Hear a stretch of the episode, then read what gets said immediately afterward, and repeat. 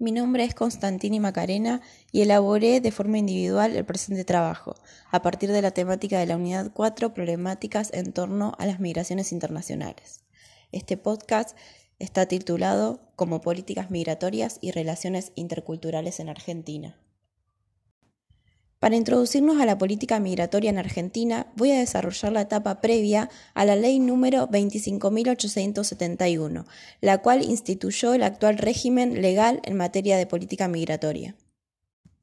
Durante el último cuarto del siglo XX, la política migratoria argentina coincidió a grandes rasgos con las tendencias internacionales de restricción, selectividad y securitización. La crisis internacional del capitalismo tuvo su correlato en la Argentina con la instauración de la última dictadura militar, desde 1976 a 1983, durante la cual se sancionó una normativa migratoria, la ley número 23.439, apoyada en los presupuestos ideológicos en los que se asentó la misma doctrina nacional de seguridad nacional, contraponiéndose a la Constitución Nacional y a los tratados internacionales de derechos humanos. Esta ley, sancionada en la dictadura militar, reducía a su mínima expresión los derechos del migrante, habilitando la detención sin orden judicial, así como los allanamientos de hogares donde se sospechaba que se encontraban migrantes irregulares, obligaba a denunciar a aquellos extranjeros sin la documentación requerida para residir en el país, restringía el acceso a la salud, educación y trabajo a los migrantes en situación irregular, y limitaba las posibilidades de realizar trámites de erradicación a aquellos migrantes que, se que deseaban hacerlo una vez instalados en el país. Como resultado de estos años de políticas migratorias restrictivas y discriminatorias hacia los extranjeros de origen limítrofe regional, la problemática de la residencia ilegal de un enorme porcentaje de estos pobladores y las consecuencias que esta situación acarrea en términos de explotación laboral, entre otros abusos, se convirtió en uno de los principales desafíos a enfrentar por los posteriores gobiernos argentinos, y la sanción de una nueva legislación migratoria en una verdadera deuda de la democracia. ¿Cuándo se produce el giro de la política migratoria argentina? En el transcurso del gobierno de Kirchner donde, en materia de política migratoria, marca definitivamente un punto de inflexión en el manejo de la problemática en el país, distanciándose al mismo tiempo de las políticas de restricción y selectividad dominantes en los países desarrollados. Por un lado, el 20 de enero de 2004 se promulgó la nueva Ley de Migraciones, la Ley número 25.871, que dejó sin efecto la normativa del gobierno de facto. Por el otro, se implementó el Plan Nacional de Normalización Documentaria Migratoria destinado a los ciudadanos de los estados partes y asociados del Mercado Común del Sur, más conocido como Programa Patria Grande, creado e implementado por el Poder Ejecutivo. Reivindicando el papel del Estado como agente fundamental para el desarrollo y como reparador de las desigualdades sociales provocadas por el neoliberalismo. En el marco del mismo, se redefine el interés nacional en términos de proyecto productivo, industrialización, inclusión social y defensa de los derechos humanos. Y en materia de política exterior, la integración regional pasa de una concepción comercialista a otra económica, política y social. En efecto, América del Sur se convierte en escenario escogido por la dirigencia gubernamental para reinsertar a la Argentina en el mundo. La ley número 25.871 nos va a decir que el derecho a la migración es esencial e inalienable de la persona y la República Argentina lo garantiza sobre la base de los principios de igualdad y universalidad. La ley número 25.871 nos va a decir que el derecho a la migración es esencial e inalienable de la persona y la República Argentina lo garantiza sobre la base de los principios de igualdad y universalidad garantiza el derecho esencial de las personas a migrar, el derecho al debido proceso en situaciones de detención y expulsión, a la reunificación familiar, el acceso a derechos sociales básicos como la salud y la educación, entre otros. Clave para uno de nuestros campos laborales como psicopedagogas, es importante destacar e informar que relativo al derecho a la educación, la ley de migraciones garantiza el acceso igualitario a este derecho, sin distinción alguna relacionada con la condición migratoria o nacionalidad de las personas. Esta nueva legislación rompe con las distintas formas de violación de los derechos humanos de la norma anterior. Otro de los puntos que pone de manifiesto el carácter realista de la nueva ley, en el sentido de su correspondencia con la dinámica migratoria argentina contemporánea, es la incorporación de todo un capítulo dedicado a la inmigración de argentinos al exterior, en el cual se habilita al Poder Ejecutivo a suscribir convenios con los países que los acogen para asegurarles la igualdad o asimilación de los derechos laborales y de seguridad social, así como el envío de remesas para el sustento de sus familias en nuestro país, instalando la idea de asegurar la reciprocidad en el trato de inmigrantes. Las embajadas y consulados de la República Argentina deberán contar con los servicios necesarios para mantener informados a los argentinos y argentinas en el exterior de las franquicias y demás extensiones para retomar el país el fenómeno migratorio resulta un tema de actualidad y fundamental trascendencia tanto a nivel internacional como a nivel nacional. Es fruto de nuestra historia la recepción de migrantes en la Argentina y ello se ve reflejado desde la construcción del Estado-Nación.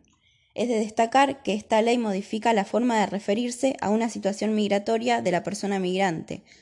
torna de la ilegalidad que mencionaba la ley Videla, término peyorativo que se aplicaba a la consideración de una irregularidad migratoria.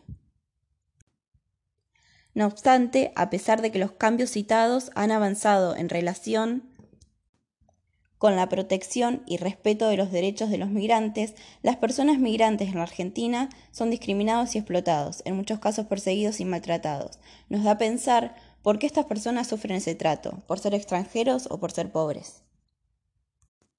Considero que la representación social, esa mirada que se tenga del extranjero desde las instituciones, resultará primordial en la aplicación de esa política migratoria. En tiempo de crisis, fundamentalmente, el extranjero resulta el chivo expiatorio, el mal de todos los problemas. Y en los últimos tiempos pareciera que desde las instituciones surgieron algunas formas de referirse al migrante de manera xenófoba.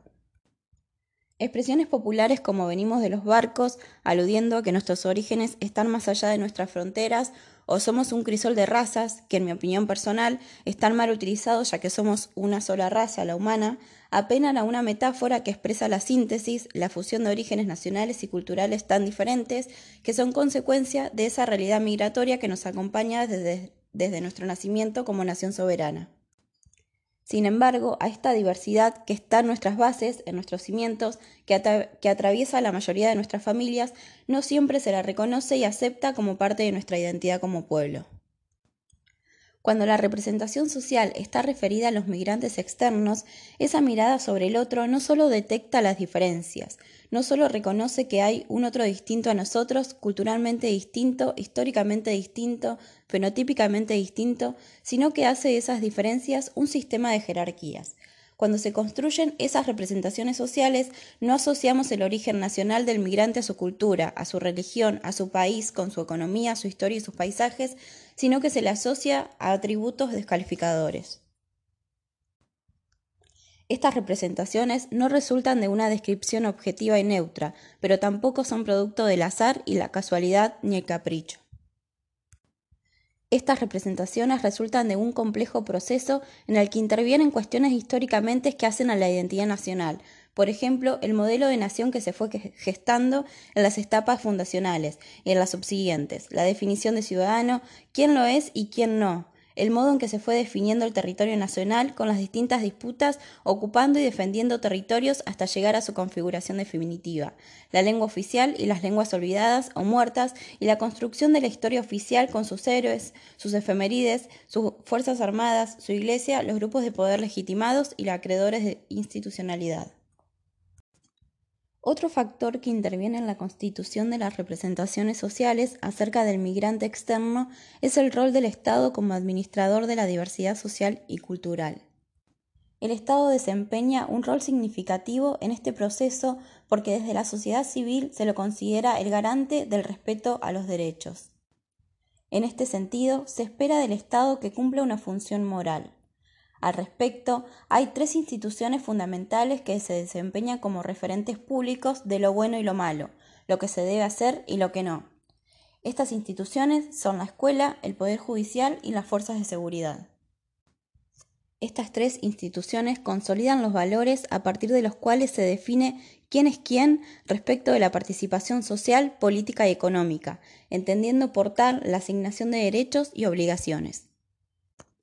La escuela, socializando a los niños, niñas y jóvenes, recuperando un discurso de la historia que, como todo discurso, es el resultado de una selección e interpretación de hechos ocurridos, sujetos que participaron, instituciones que intervinieron, etc. Pero además, la escuela, como toda institución, no es impermeable, no está blindada, sino que está atravesada por el decir y el hacer cotidiano del medio social en el que está inserta.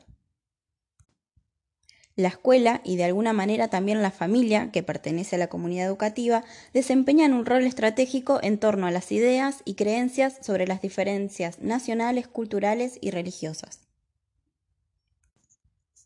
Otra de las instituciones a través de las cuales interviene el Estado en el campo de la diversidad es el Poder Judicial, trazando límites entre lo legal y lo ilegal, construyendo los caminos más accesibles o más dificultosos de, acceso al derecho y la tercera institución en cuestión la integran las fuerzas de seguridad. Es la institución en la cual represión y orden forman parte de su misma razón de ser, a la vez que su intervención es la puerta de entrada para que cualquier sujeto quede involucrado en el ámbito de la justicia. Finalmente, el rol de los medios masivos de comunicación como reproductores y legitimadores del tratamiento de la diversidad social y cultural contribuye a la naturalización de este complejo proceso en el que intervienen factores históricos, el Estado y los mercados. El panorama migratorio en nuestro país siempre ha sido dinámico y heterogéneo. Personas que llegan de otros países del mundo han venido y vienen para trabajar, para estudiar, por amor, para reunirse con padres, madres o hijos, o huyendo de guerras e inseguridad política.